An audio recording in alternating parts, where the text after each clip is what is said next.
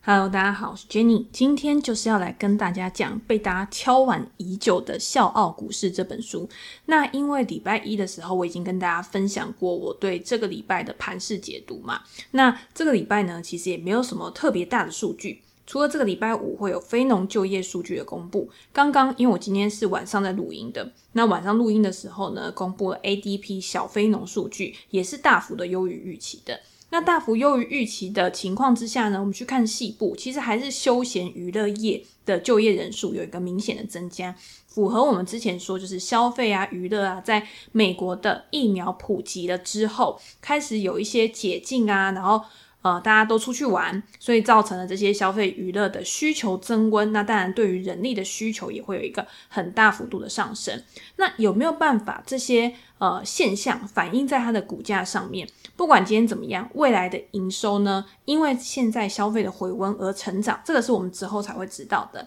但是有没有人在这个之前，他就已经真的拿真金白银去下注？他会觉得说，这些公司之后的发展，它的成长率，跟去年的这么低基期比起来，会有一个显著的爆发性成长，造成它的股价可能在之后会有一个很不错的表现。那这个时候他把资金投入进去，就是期望未来有一个很不错的报酬嘛。所以我觉得在这个时候呢，跟大家介绍《笑傲股市》这本书其实是很合适的，因为你就是从基本面加上技术面去做你的一个标的选择。那这样子其实你在拿着你的持股的时候也会更有信心。那最近呢，其实很多强势股它的表性也很好。如果你之前有做一些低档布局的话，现在的获利也一定都是很不错的。那为什么在呃前前前我忘记前几集的 podcast 里面，我就有一直提到说，诶，成长股我觉得目前是一个还不错的位置，可以去买的原因。你去看像 Palantir 啊、Unity 啊这些公司，他们在之前一个很大幅度的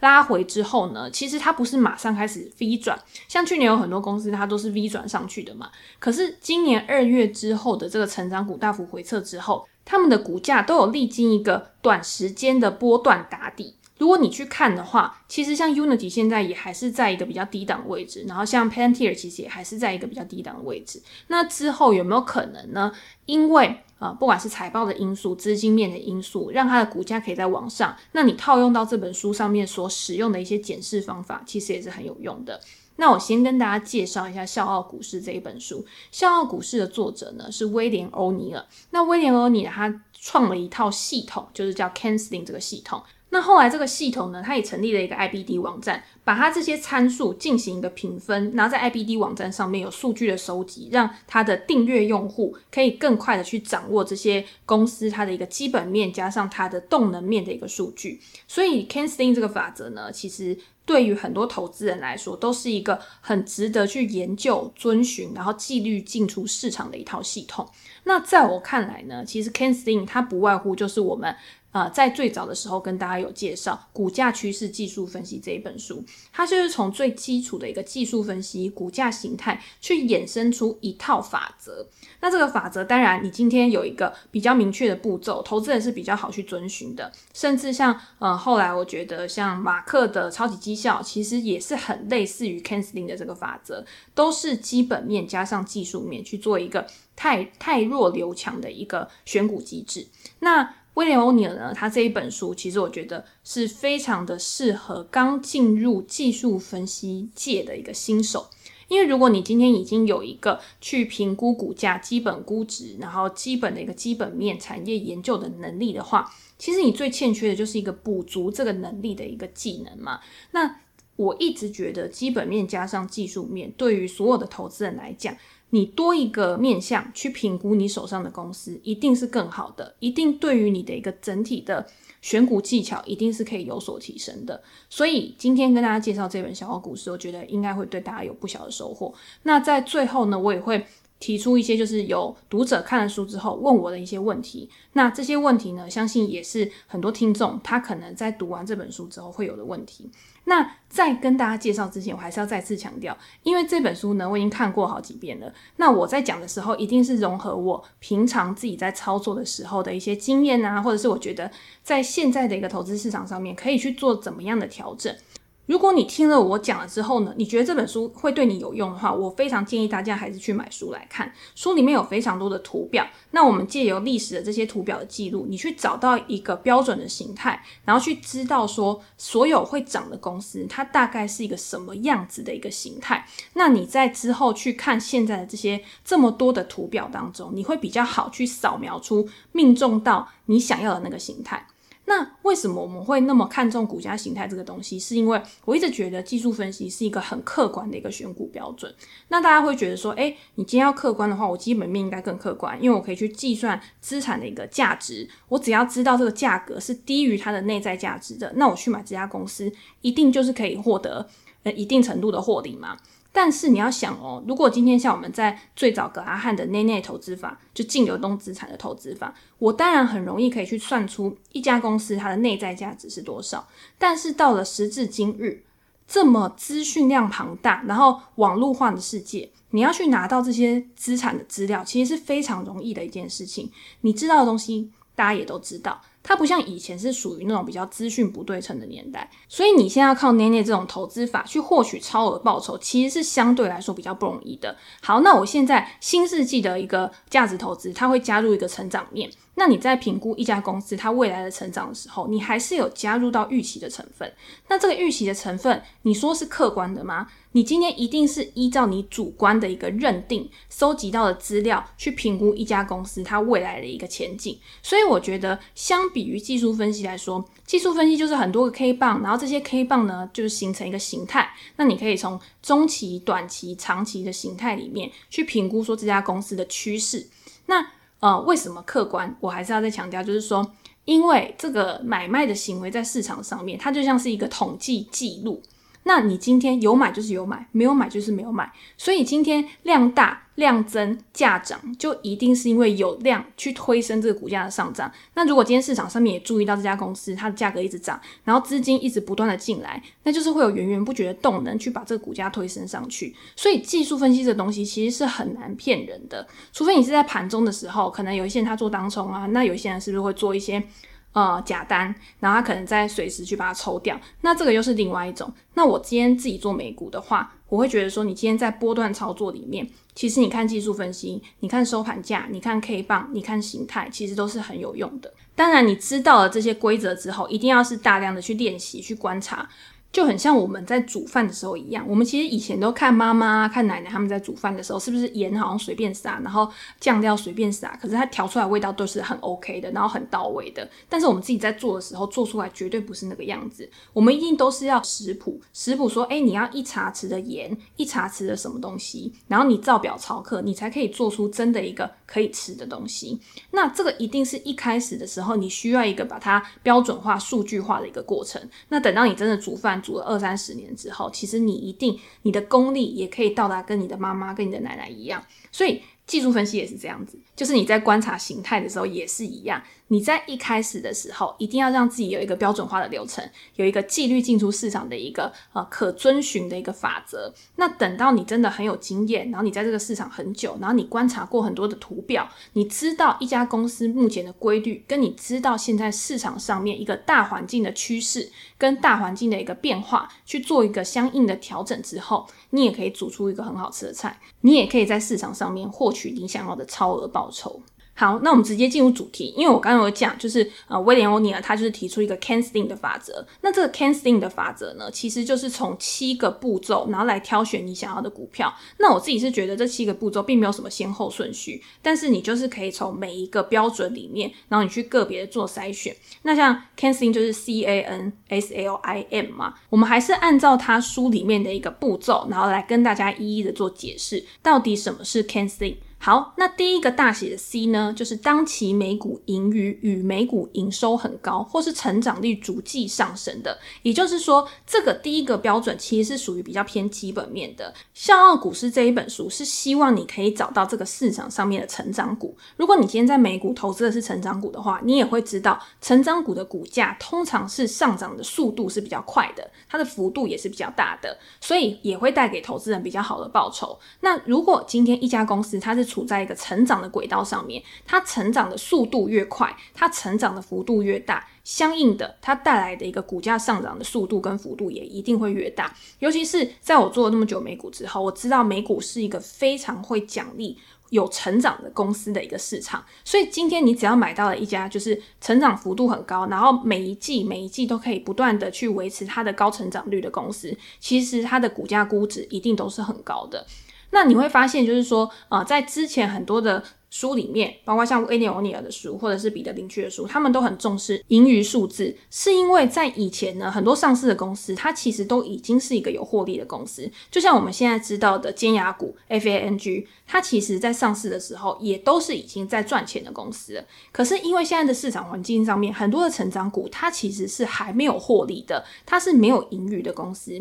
可是它的营收成长的速度是非常快的。大家知道现在的一些像 SaaS 公司啊、软体公司啊，他们其实每股盈余都是负的嘛，都是还是在亏损的。那他们的营收成长其实都非常快。那他们把这些营收拿去用在哪边了？他们把这些营收呢，拿去用在他们的行销费用，去抢占他们的市占率，可能管理费用，可能他们的投资，譬如说他们现在未来要扩大他们自己的一个成长率，他们自己的一个市占率，他们一定要做出一些相应的投资跟研发。那这个时候呢，就算他的营收很高，但是扣除掉这些成本跟费用之后，他可能现在还是亏损的。可是等到他成为这个市场上面的领导者的时候，他就可以去慢慢的去降低他这些成本跟费用，也就是说，他现在不获利，并不是因为他完全不能获利。如果今天他想要获利也是可以，但是他宁愿先去扩大他自己的一个影响力，扩大他自己的市占率。等到他真的有了竞争优势，巩固他自己的护城河之后，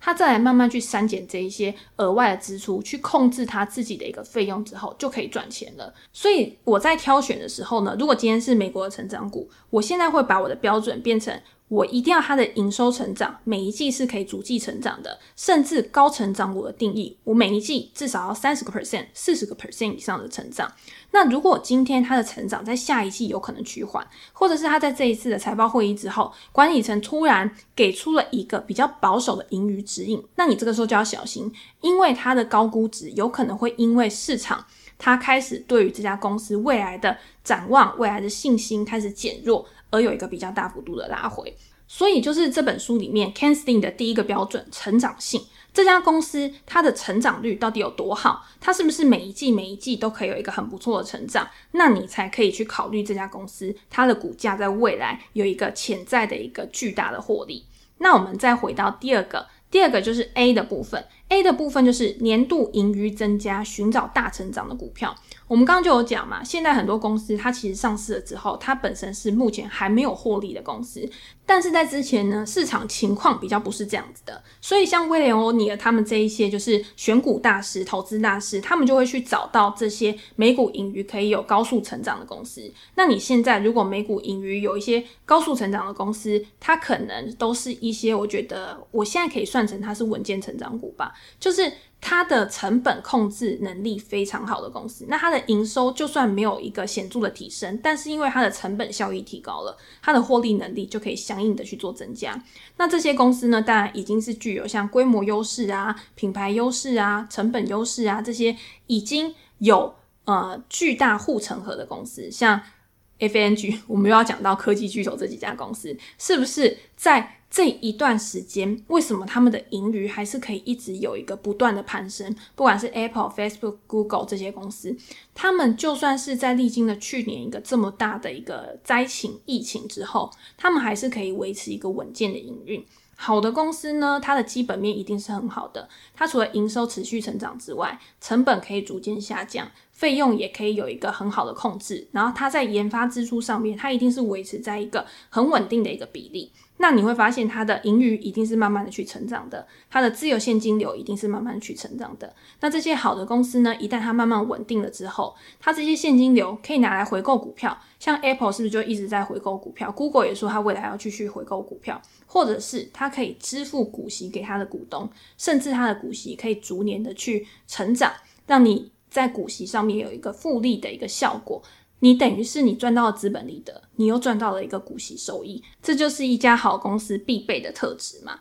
所以综合前两个因素，其实你可以去想，你今天想要投资的是高速成长股还是稳健成长股？那今天如果你投资的是高速成长股的话，你就一定要去了解它每一季出来它的财报、它的营收成长率是怎么样。但是如果你今天投资的是稳健成长股，除了它的营收要有一个还不错的成长率之外，它的获利能力、它的盈余状况也一定都是你要纳入考量的一些重要因素。那我们现在再来讲到第三个，就是 Ken Stein 的 N。N 的话呢，在书里面是说较新的公司、新的产品、新的管理，然后这些公司它的股价从一个底部起涨并创下新高，那你就知道。这些公司呢，它为什么一个股价会有一个爆发性的成长？第一个就是这家公司它可能是一个比较年轻的公司，所以它的市值可能没有这么大。那它在刚上市的时候呢，市场慢慢的开始注意到它，也因为它的市值比较小，所以资金的动能呢，应用在这些公司上面，它是比较可以去发挥它的一个呃拉升作用，让这些公司的股价呢可以有一个比较高速的上涨。那为什么市场会注意到这些公司？如果今天你只是刚上市的公司，默默无名的，不过现在这个市场上面其实很少，很多 IPO 公司或者是 SPAC 上市的公司，其实都已经在它上市之前就已经为市场所知，然后等到它上市之后，就有很多人开始去追逐这些公司的股价。但是你有没有发现，其实你去追这种 IPO 或者 SPAC 上市的公司，它在一开始上市的高速上涨之后，有些时候到了某一个高点，它就会开始慢慢的下来。第一个有可能是它解锁期到了，所以它有一些呃股东啊，它的股票的持有人开始去卖出它的股票，把它去投到这个市场上面。那供给增加的时候，价格自然就会慢慢下跌。那另外一个状况呢，就是一开始买到这家公司股票的人，他可能到了某一个呃高点的时候，他想要获利了结，所以自然也会释放出一个股票的供给量。那等到它慢慢拉回，然后筹码开始去做整理，开始比较稳定的时候，一般的投资人呢，在这个时候再慢慢去介入这家公司，其实我觉得也都不会太迟，因为你一开始的时候，你虽然觉得你可以去。呃，赚取一个高报酬，但是你相对的，其实你也是承担了一个比较高的风险。那我觉得在这一段，就是他刚 IPO 到他拉回这段时间，你反而可以去观察这家公司的基本面。它在这一段时间的财报，有可能它是历经了呃快要一年的盘整啊，或它一年的一个筹码整理。那它出来的财报有没有也是？一样可以维持的一个很不错的一个成长率，那你在这个时候呢，慢慢的去布局，然后去买入这家公司的股票，其实是呃，我觉得风险报酬比会是一个比较好的选择。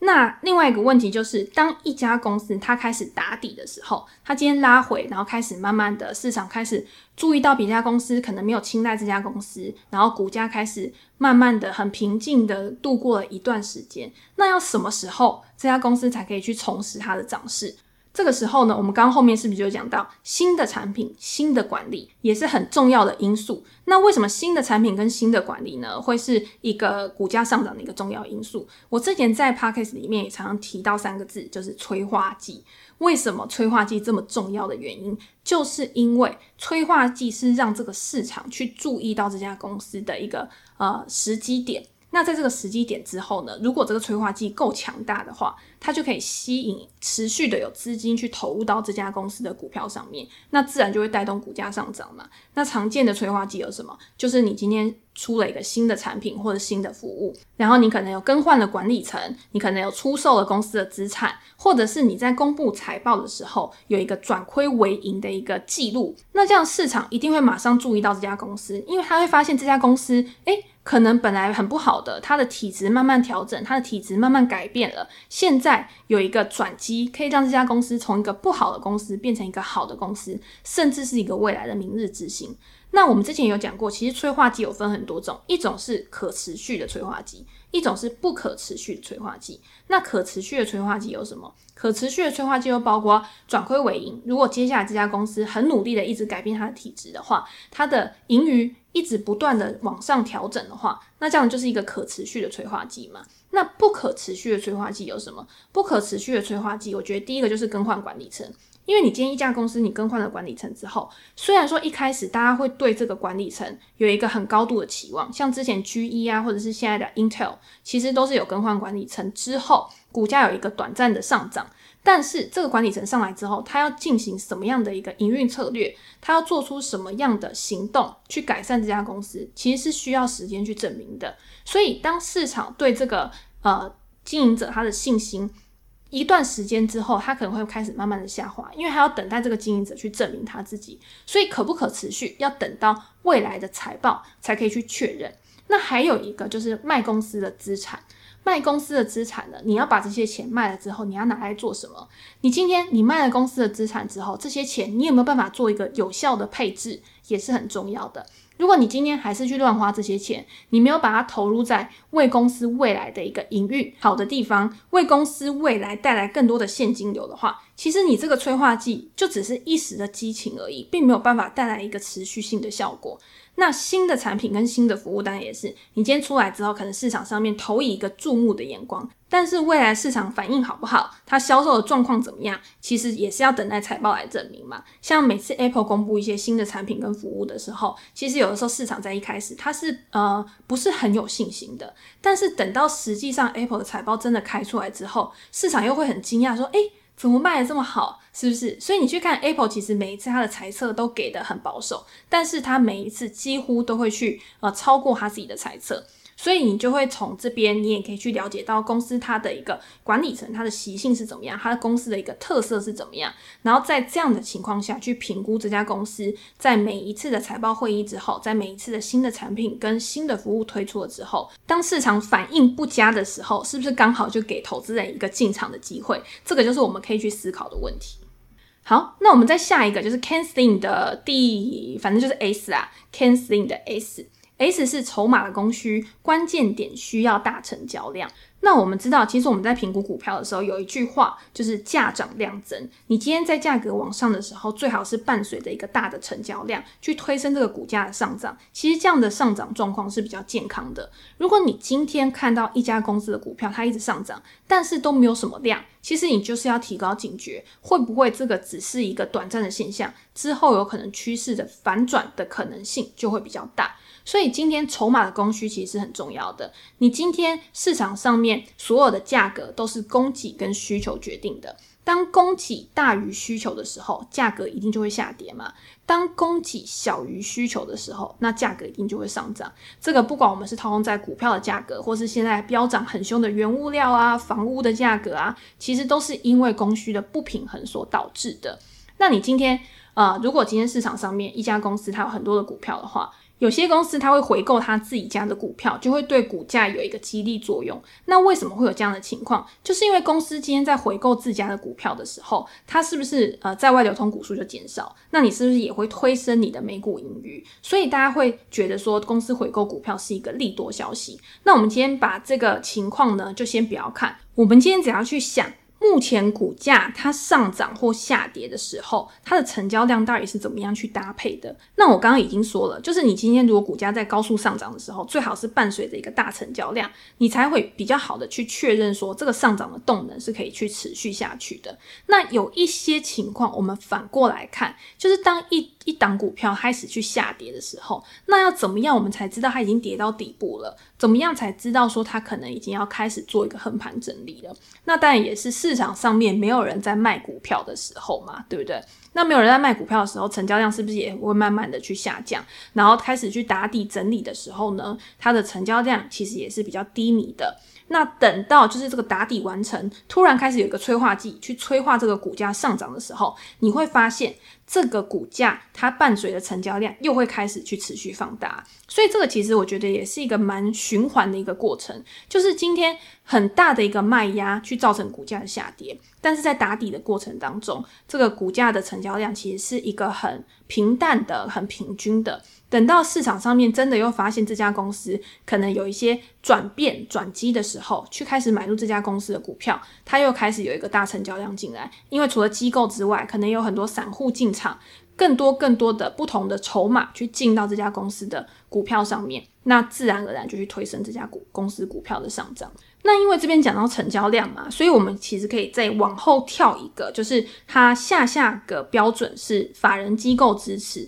也就是 Cansling 里面的 I。那为什么呢？我们会去了解说法人机构它到底有没有买入一家公司的股票？我们常常会去看十三 F 啊，或者是去看内部人交易，看有哪一些比较大型的买家去买入一家公司的股票。会认为说，这对这家公司未来的股价是一个利多消息，原因就是因为这些公司、这些法人机构或者是公司的内部人，一定比一般的投资人拥有更多的资讯跟管道，可以去了解一家公司未来的发展。可能这家公司它未来有什么营运计划啊，它有什么新的产品跟服务要推出，那第一个知道的一定不可能是一般投资人嘛，一定不可能是市场上面那些 nobody，一定是这些法人机构，他可能在之前呢就已经有做过一些研究，所以。在市场上面还没有去发现这家公司的优点、转机点的时候呢，你就会发现已经有这些大型机构在慢慢的去布局这一些公司的股票。那通常呢，这些大型机构因为它资金很庞大，所以它一定也是在股价打底的时候去分批进场的。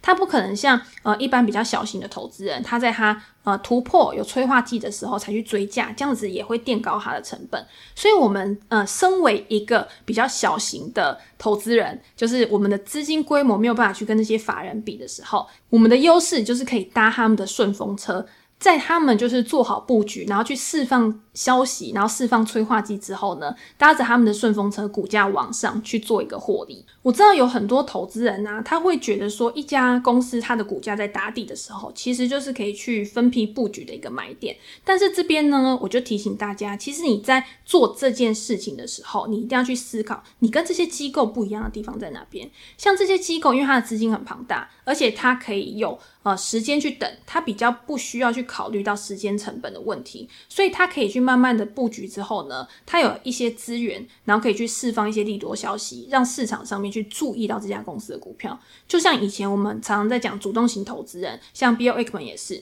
他在买入一家公司的股票之后呢，他可能也会去释放一些消息，说：“诶，我买入这家股公司的股票，因为我看好这家公司的什么什么什么原因。”那是不是在他讲出这段话的时候，其实他也是在帮公司做一个宣传的效果，让这个市场上面也注意到这家公司的特质？那如果对 Bill Ackman 有信心的，或者是对这家公司有信心的人，他是不是就更愿意去把他的资金投入到这家公司上面，让这家公司的股价呢，可以在他公开去发表他的谈话了之后，开始有一个明显的上涨。像他最近买达美乐，其实达美乐最近股价也很强势。可是，在他宣布他买了达美乐之后，其实达美乐在那一天的股价表现，我记得好像也是呃跳空上涨，就是表现的还蛮好的。那你说跟 Bill Ackman 没关系吗？其实一定是有关系的嘛。所以今天如果你去买一个在打底的股票，其实也是可以。如果这家公司它有配息的话，那会更好。因为今天就算你需要去等，你花了时间成本，但是你还是有现金去入袋，那我觉得这个就是还可以去接受的一个状况。但是如果你今天你买入了一档股票，它是没有配息的，它也没有获利，它可能就是你在等它有一个爆发点。它的股价往上的时候，你去赚取这个利差，你去赚取这个资本利得，那你今天你太早去买入这家公司，其实就不是一个很好的选择。尤其是这家公司，它可能在呃整理到后来，如果今天有一个什么意外状况的话，它可能股价又跳空下跌，那你前面等的这个时间其实都已经浪费了，甚至你还会有资本的损失。所以这个也是我认为为什么。我我们搭顺风车会是一个比较有成本效益的一个决策，就是因为这个原因。那我们再回到下一个标准，下一个条件就是 L。Cansling 里面的这个 L 呢，就是你一定要选择强势股去作为你的一个买进标的。那你要怎么样去区分强势股跟弱势股？你在 IBD 的网站，你可以去查询到一个价格相对强度的一个指标 RS。那为什么要去利用这个指标？是因为这个指标呢，是在评估一家公司它的股价表现跟大盘的股价表现到底有没有强于大盘。也就是说它的表现是优于整个大盘的，优于市场上面大多数的公司，那这样子才有值得去买进的一个动机，因为我们想要的是成长股，想要是给我们带来超额报酬的公司嘛。那在 IBD 它的网站上面，我们去评量的标准就是说，如果今天呃我的相对价格强度 RS 它的评分是超过八十分，或者是更高的状况之下，就表示说这家公司目前的股价是非常非常强势的。那你去买的话，它这个动能效应呢是可以去推升它的股价去做一个持续上涨，也可以为投资人带来获利的。当然，这个绝对不会是一个唯一的指标，但是这就是让你去判断说，你今天买的这家公司到底它的一个表现是不是优于其他的公司。我如果今天买到的是一个大幅落于大盘的一个公司的话，那我干脆去投资指数就好了嘛。所以我去选股其实是没有意义的。所以我今天想要买的一定是一个很强势的公司。那如果大家最近有看《金融怪杰》这本书里面的话，有一个金融怪杰，他其实也说，他其实都很喜欢去买贝塔值高于一点五的公司，因为他认为这种呃波动比较大的，然后比较有潜在的获利空间，比较有一个潜在的超额报酬的一个空间，所以他不会去买那种波动太低的公司。这个其实跟你去选 RS 比较高的公司，其实就有一个异曲同工之妙。你今天如果真的挑选到的是一个很强势的，然后一个高速成长股的话，其实它的股价波动一定是很大的，然后它上涨的速度也一定是很有爆发性的那一种。除非你今天你想要到美股里面找的是一个稳健成长股，或者甚至是有配息的成熟型的那种公司，那这样子的话，你一定是可能是去买贝塔值比较低的啊，或者是它可能就是没有什么波动的公司，对你来说是比较有益的。但是既然《笑傲股市》这一本书，它是教你怎么去找到高速飙涨的成长股，它一定就是告诉你一些方向、一些指标，让你去针对你想要的这些目标去做搜寻跟筛选。所以。今天 RS 比较高的股票，其实胜率就是会比较高，这个是一定的嘛。那同时间呢，你既然已经找到 RS 高的股票，那你要怎么样去断定说它现在在目前的状况是很适合去介入的？我觉得你还是要去观察到整个大盘、整个类股、整个市场上面的一个变化状况，会比较好去做一个更完整的一个评估跟决定。所以今天最后呢，其实 Ken Stein 最后一个 M，他就是告诉你说，你要懂得怎么样去判断市场的方向，你要知道目前市场的情况是向上还是向下趋势，你才好比较去做出一个判断。其实我们之前也讲过很多次，今天一家再好的公司，如果今天是走空头市场的话，它很少很少很少可以逆势而行。它即便是它在这一段时间，它可能表现的算是比较强势，它可能比较耐跌，可是它也绝对不可能逆势暴涨。就是这个原因。那今天如果市场的一个状况是比较不好的，开始走向空头的时候，其实你就要去知道，这个时候呢，应该是你去保留多一点现金，等待一个加码时机的一个机会，一个时间点，而不是在这个时候呢，你发现诶，有一些公司它可能现在还是很好，你就赶快呃逢低抄底，逢低抄底。其实抄底是在你选择成长股、做成长股投资、做成长股这种策略的时候，最不好、最应该要避免掉的一种行为。因为在美股每一本告诉你要怎么样去寻找成长股的书的时候，他都会告诉你，你今天要怎么样去评估你的风险报酬比，一定是这家公司它未来上涨的潜力是很宽广的。可是你在进场之后呢，你设定的那个停损点是可以很精准，然后可以限制在十个 percent 以内的这一种，其实才是一个比较好的一个成长股投资策略。所以在书里面，其实他甚至不到十个 percent，他认为你到八个 percent 的时候，你就应该要清掉你手上的部位，去做出一个停损出场的一个决定，因为这有可能是因为你在进场的时候，你的关键点位没有抓好。关键点位就代表你今天你进场的这个点是具有一个多空转换的一个意义的，譬如说它是一个很有意义的支撑点，它是一个很有意义的压力点。在这个压力被突破的时候，压力就变成支撑了嘛。如果它今天重新跌破这个支撑，那你一定就是要停损出场，那就表示说这个趋势它没有办法维持下去。那还有一种可能就是你今天你在判断方向的时候，其实你就是判断错误了。那你今天如果不设下一个停损点的时候，其实有的时候很大的亏损都是从小小的亏损开始累积的。你可能一开始你这一笔交易可能只亏个五个 percent、八个 percent，可是慢慢的开始累积到十个 percent。二十个 percent，甚至到五十个 percent 的时候，其实你真的已经卖不下去了。就算你那个时候你真的已经要开始卖得下去了，你的心态已经转换过来了，可是你那个时候也有可能刚好卖在阿呆股，就是你刚好卖在它又要重新转折、反转向上的那个时间点。所以等到你的亏损已经大到就是一个没有办法去控制的程度的时候，其实不管是现实层面、你的心理层面，或者是当时的盘势的一个状况，都有可能是站在对你非常不利的一方。那你还宁愿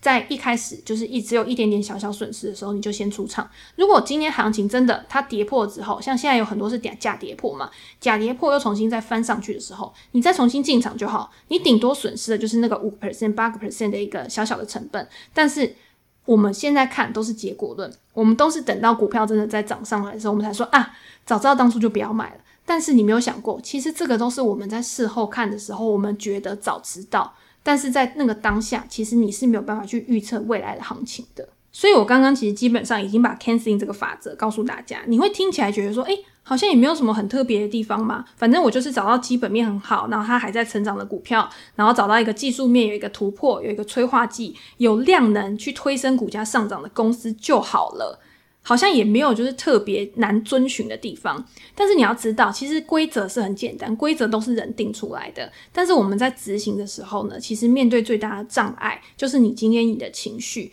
你要怎么样去克制？我们常常说偏误，就是损失偏误。大家都会觉得说，诶，我今天买入了一个股票，如果我今天股票下跌了，但是我没有卖出，那就不代表亏。但是如果我今天把它平仓了，我把它停损了，那我真的就是实际的把那个亏损去转换到我的一个对账单上面，我真的就是亏损了这些公司。如果它股价再回来的时候，我也再赚不回来了。所以大家很难去克服这种停损的心态，甚至是我觉得停利也是在呃操作策略里面很重要的一环。停利反而跟停损来相比，我觉得停利反而是更难的，因为停损我现在就是固定嘛。我就是大概八个 percent、十个 percent 以内，我觉得是一定会出场。那如果今天行情反转，我再重新去买入。但是停利，今天一档股票它在很短时间内涨了二十个 percent、三十个 percent 的时候，你这个时候你会觉得股票会下跌吗？你会想要在这个时候，在股票上涨的时候去卖出你手上的股票吗？这个是非常的逆人性的一种思考。但是你要想哦，所有的股票、所有的股价都不可能一直上涨上去。一个长时间呈现向上趋势的一个股价，它在中间的过程当中，也一定会有一个拉回整理的一个状况。那拉回的幅度是多少，你也没有办法去预测。所以今天停利呢，就是要你在上涨的过程当中，根据这个行情的变化去做出一些部位的调整。那我自己在做的时候呢，其实我会在短时间，譬如说，呃，一两个礼拜。可能它的一个获利已经到了二三十个 percent 以上，我就会先稍微调节一点部位，我可能会减少一点我的的部位。诶，我在上上一集好像也是有这样讲嘛，对不对？就是我会让我自己比较有安全感，然后比较可以拿得住这只股票。那剩下的呢，我就让它持续去跑，除非它今天可能有一个创新高，然后又呃假突破的一个状况，就是创了前一波的波段新高之后，它突然又有一个大量的带量下杀，那这个时候呢，就会让我。觉得说它是一个转弱的讯号，又或者是它突然在财报公布之后有一个比较不好的消息，管理层可能有释放出一些比较保守的讯息的时候，那我就会开始慢慢的去做一个减码。那等到它再拉回到一个支撑水位，开始有一个整理的时候，我再去重新去做一个布局。如果我还是看好这家公司的话，所以今天停利其实是可以一个比较弹性调整的过程。但是相对于停损，我觉得停损就是需要一个非常纪律的一个。做法就是你今天到了就是到了，你就是应该要出场。但是停利呢，只要你今天手上还有获利的话，我觉得就可以让你的获利持续去奔跑，让他自己照顾自己。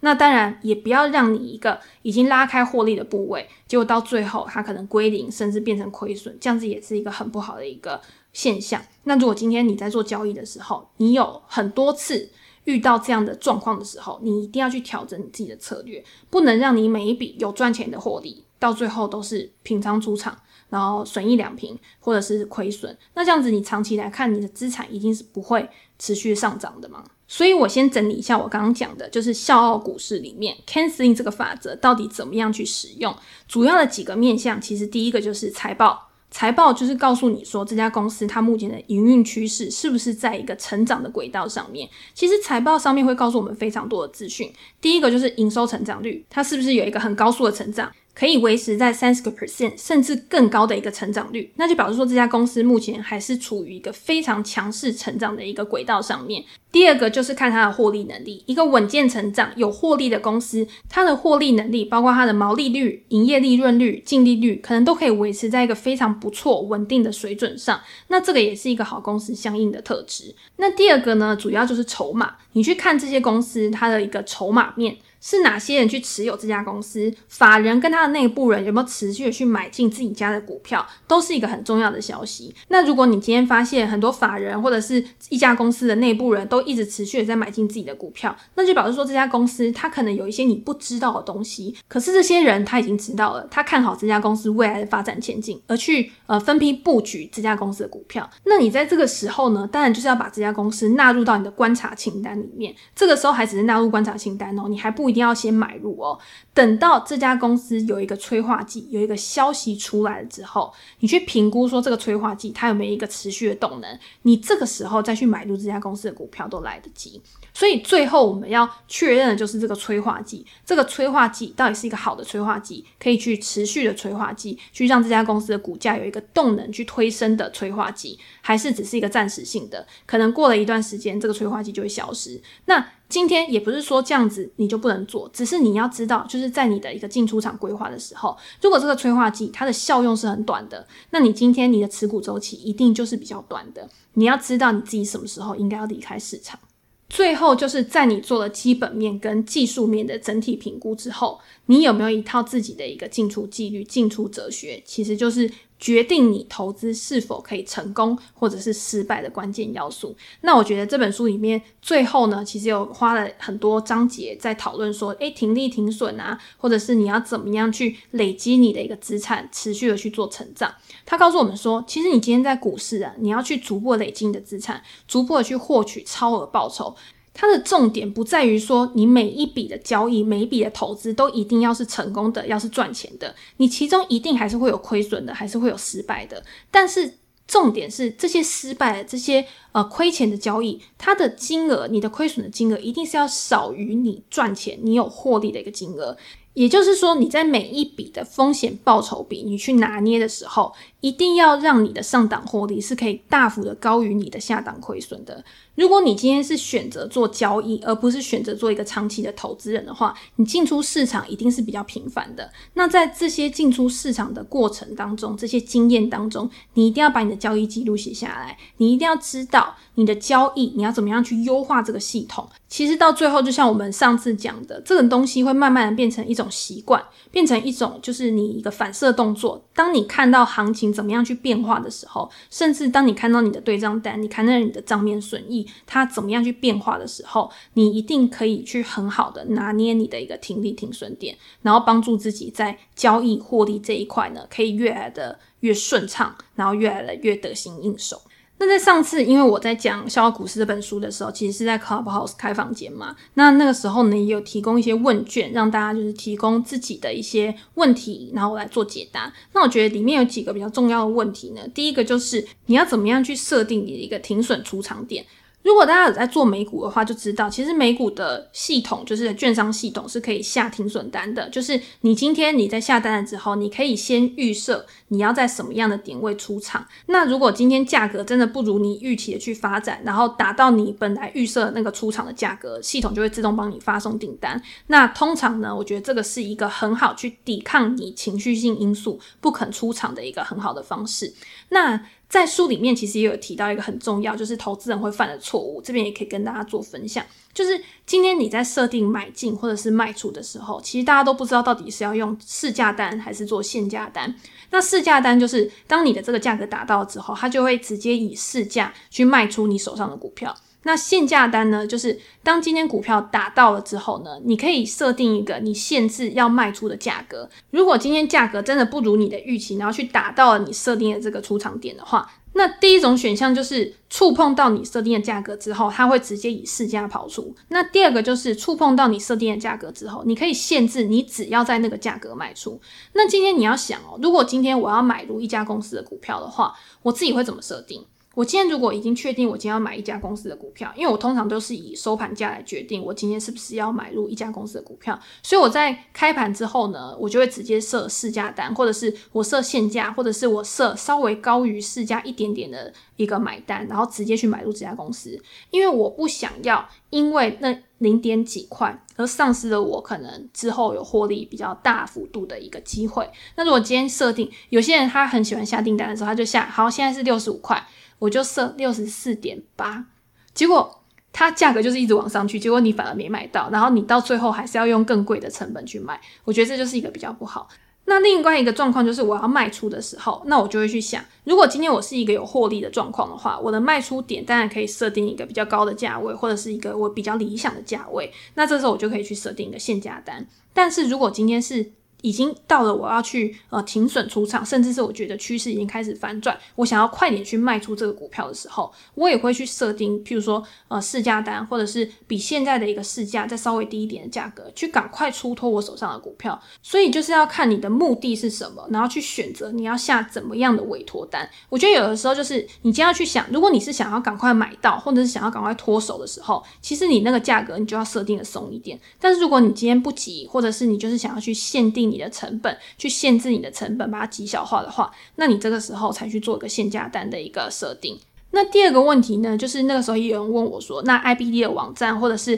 IBD 相关，它有一些系统是需要去付费的，那值不值得去付费？那我自己其实有使用过，也有付费订阅过 IBD 的一些系统。那我觉得，如果今天你只是一个初学者的话，你应该不需要马上就是付费，然后去使用这些软体。那第一个就是它有一些试用的，譬如说你可能缴个几块钱美金，你可能试用个十四天左右，那你可以去试用它的软体，看看到底符不符合你的需求。那我们之前呢也有介绍过一个免费的软体，叫做 Finviz。它其实也有设定出一些筛选的机制，对于一般的新手投资人来说，我觉得就已经还蛮实用的。所以其实美股上面还是有很多就是实用然后免费的一些资讯网站。那我自己在我的专栏里面呢，也有公开文章是有介绍这些工具网站的内容，然后大家可以去参考这样子。那还有一个问题呢，就是我最近收到的这个读者呢，他就提到说。他看到书里面呢，很多的图表都是用周线图来呈现，但是呢，他会觉得说周线图好像用在现在的投资市场上面，是不是要等很久，然后比较不符合现代投资人的一个操作习惯？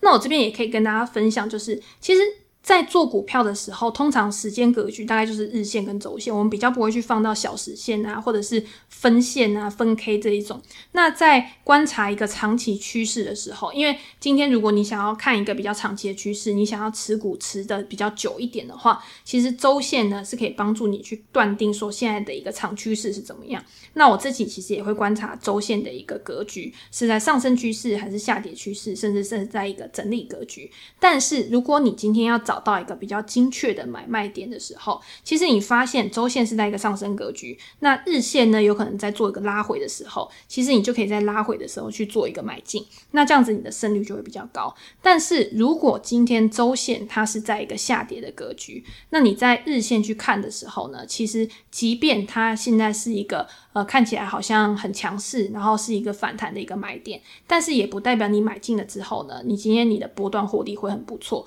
就是因为它的长期趋势可能已经走弱了，那你现在呃用日线格局去布局的话，可能只是走一个比较短的一个波段而已，那你就要比较好的去拿捏你的一个进出场，那大概就是这样子。那如果大家今天听了之后呢，还有什么其他的疑问的话，也欢迎在留言区评价，然后呃发问，然后我们在下次的时候可以再拿出来讨论。那之前呢，我在 Facebook 上面问的时候，也有人说想要听。呃，胜出这本书，那胜出这本书呢，其实就是比较偏价值投资的。我之前也有在我的网站上面有去分享过这本书的一些导读啊、心得啊。那如果大家有想要听胜出这本书的话，也欢迎在留言区留言。那我们下次就把它安排到我们的一个说书的节目里面，然后让大家可以了解更多跟投资相关的书籍，然后也让大家更了解自己适合的一个投资方式跟投资风格是什么。那我们今天就先分享到这边，那就下次见喽，拜拜。